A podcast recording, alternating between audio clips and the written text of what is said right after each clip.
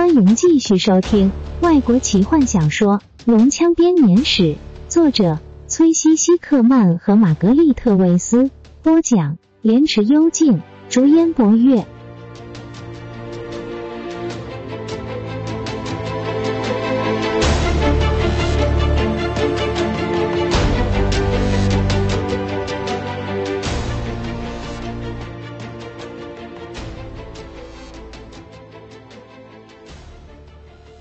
雷斯林侧身向前，和卡拉蒙交换了下眼神，思绪仿佛正在他们之间无言的交流。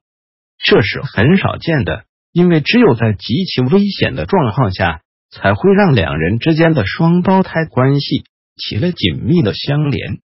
因为奇蒂拉是他们同父异母的姐姐，除非她受到其他誓言的约束，否则奇蒂拉不会随便背弃承诺。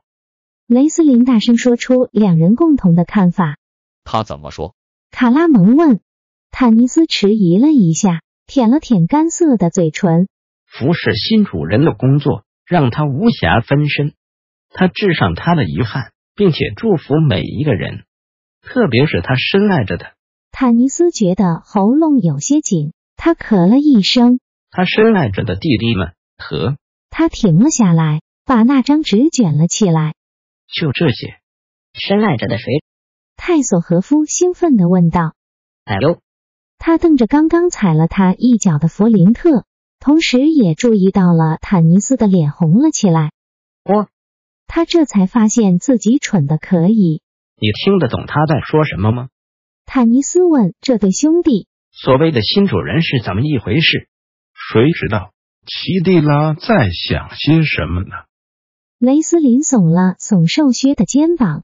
距离我们上一次看到他在这间旅店，也已是五年前的事。史东和他一起往北走之后，我们再也没有听到过有关他的任何音信。至于所谓的新主人，我想我大概明白他为何无法遵守与我们之间的约定了。他毕竟是个佣兵，他宣誓效忠这个所谓的新主人了。我想没错，坦尼斯承认。他把纸收进盒子里，抬头看着提卡。你说事情不太对劲，告诉我是哪里不对。今天早上稍晚的时候，有个人把信送了过来，至少我认为他应该是个人。提卡轻微的发着抖。他全身上下裹着各式各样的服饰，甚至连脸都看不见。他说话带着一种奇怪的腔调，并且夹杂着诡异的嘶嘶声。他说：“把这个交给一个叫唐尼斯的半精灵。”我告诉他说：“你已经有多年不曾来过这里。”那人说他会来的，然后就离开了。皮卡耸耸肩：“我知道的就这些。”坐在那边的那位老人家也看到了。他指着一位坐在火炉边的老人：“你可以去问问他，可曾察觉到过其他特殊的异状？”坦尼斯回头瞧见一名老人正对一个呆呆看着炉火的孩子说故事。弗林特拍了拍他的手臂：“新来的这个家伙可以告诉你更多东西。”矮人说：“史东。”坦尼斯热情的说，同时转身面向门口。所有人都面向门口。除了雷斯林之外，他又再度瑟缩到阴影之中。门口站着的男人穿着全套的防具及锁子甲，他挺直着背脊，胸口的护甲上烙着玫瑰骑士的徽记。许多旅店内的客人都转身过来盯着他，议论纷纷。这个男人是一名索兰尼亚骑士，然而北方的索兰尼亚骑士的名声不佳，有关他们腐败的传闻。甚至已经流传到了南方大陆了。几个认出史东是索拉斯昔日居民的顾客，回头喝着闷酒；其他不认识的人则继续瞪着他。在这样的成平时期，看见一名全副武装的骑士进到旅店来，便已经很不寻常，更别提他的盔甲看起来似乎是大灾变时期的古物。史东面对这些品头论足，就像骑士参加爵位赠予一样的自然。他小心翼翼的理了理满脸的胡须。这是索兰尼亚骑士自古以来的象征之一，但如今这象征就和他的盔甲一样的不合时宜。他以无比的骄傲背负着索兰尼亚骑士的称号，当然也有着足够的技巧和剑术来捍卫这样的自豪。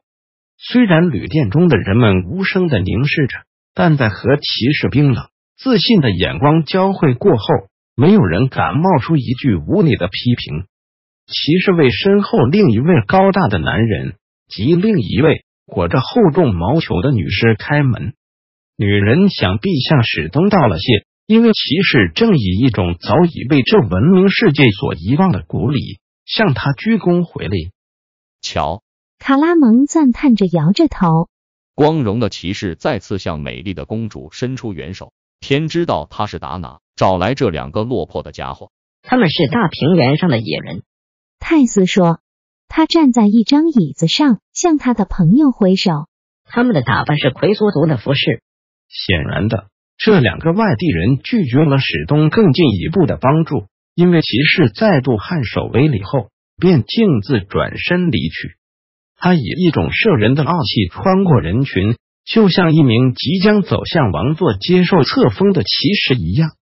坦尼斯站了起来，史东第一个走向他。”张开双手将他环抱了起来，坦尼斯也热情的抱着，隐然感觉到骑士粗壮的手臂也正激动的和他相拥。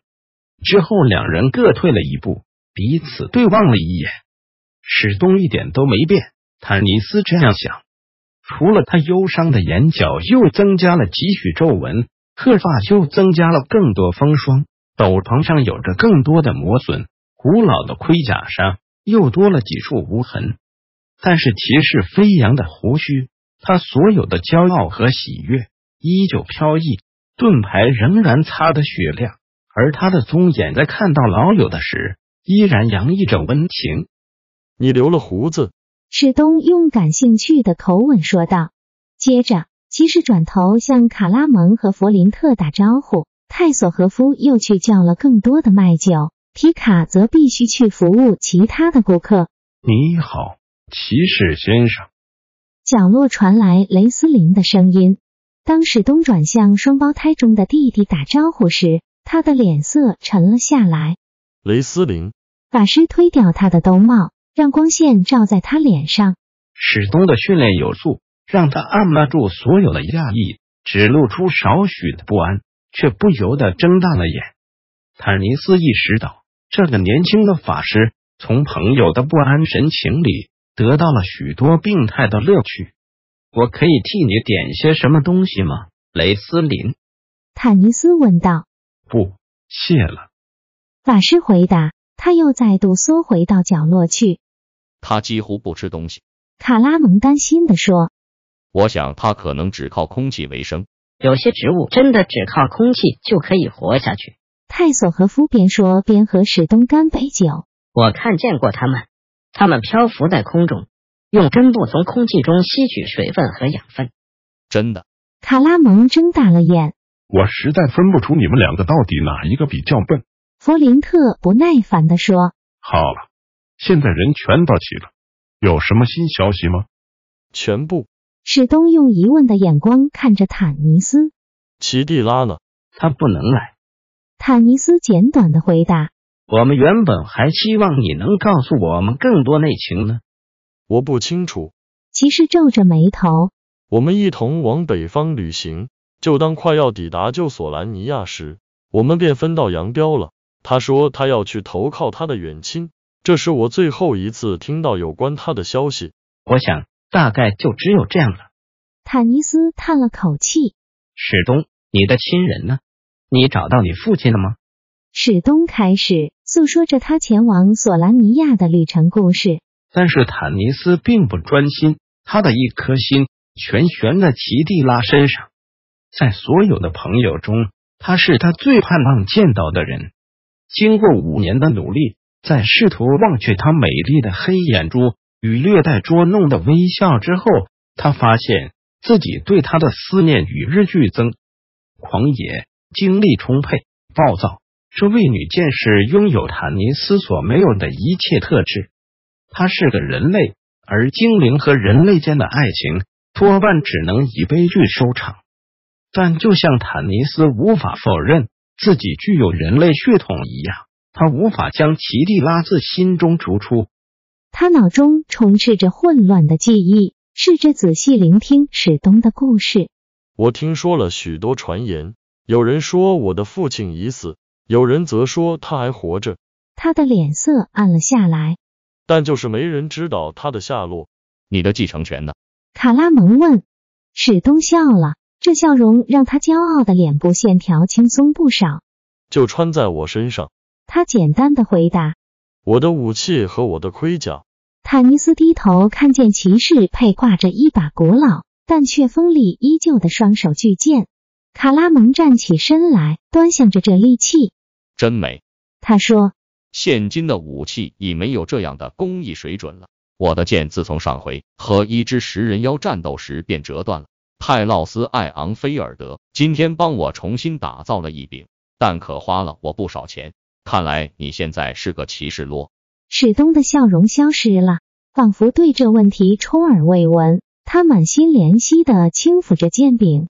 根据传说，这把剑只会在我倒下后才会毁损。他说：“这是我父亲留给我的唯一遗物。”原先完全没在听的泰斯突然打断他们的谈话：“这些人是谁啊？”他用尖锐的语调问道。坦尼斯抬头看见方才的两个野人与他们擦身而过，走向火炉旁放着的两张椅子。那个男人是他所见过最高的人，六尺高的卡拉蒙站起身也只能到他肩膀。不过卡拉蒙大概有他的两倍宽，手臂则是三倍粗。虽然他裹着平原部落所穿着的厚重毛皮，但仍看得出来他十分瘦削。他的脸色黝黑，却隐约可以察觉他脸上泛着一种重病后或常年劳累所造成的苍白。他的同伴，也就是方才史东与他颔首为礼的女人，全身上下都被毛皮紧紧的裹住，以至于看不出什么端倪来。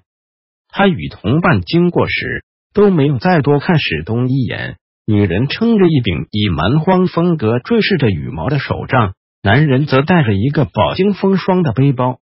两人找了个靠近壁炉的位置，坐了下来，蜷缩在斗篷里。轻声的交谈着，本集就为您播讲到这了，祝您愉快，期待您继续收听下一集。